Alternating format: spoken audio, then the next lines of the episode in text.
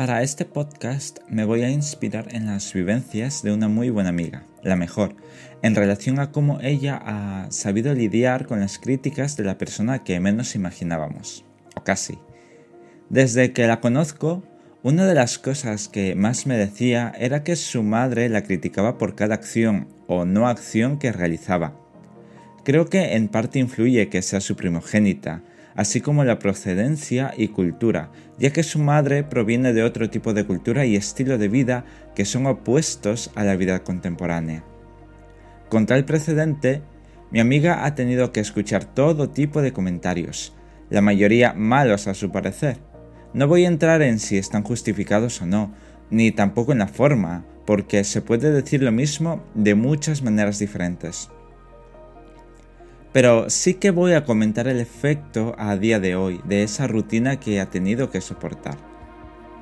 Cuando hablamos sobre la sociedad actual, llegamos a la conclusión de que la mayoría se ve muy afectado ante una crítica y no saben cómo actuar o cómo darle otro valor. Todos somos propensos a recibir críticas, pero no todos saben afrontarla de la mejor manera.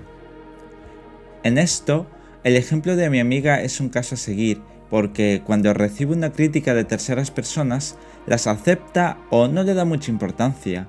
Esa actitud contrasta con nuestro entorno, donde las críticas hunden y terminan causando trastornos personales. Lo ideal sería que las críticas fueran siempre constructivas, sin embargo, eso es una utopía.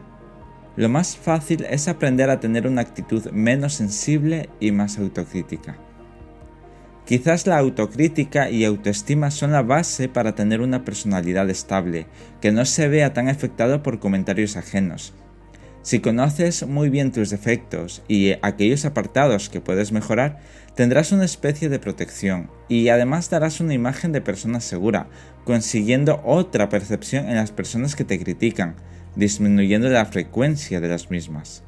Aún así, no estarás exento de recibir una crítica que te afecte, pero sabrás llevarlo mejor que una persona con una autoestima y autocrítica mal construida, que se tomará todos los comentarios como un ataque personal. La importancia de ganar seguridad en nosotros mismos es la base para tener una vida estable y feliz en casi todos los aspectos. ¿Crees que somos una sociedad muy sensible ante las críticas? Os dejo con ese pensamiento y esa pregunta.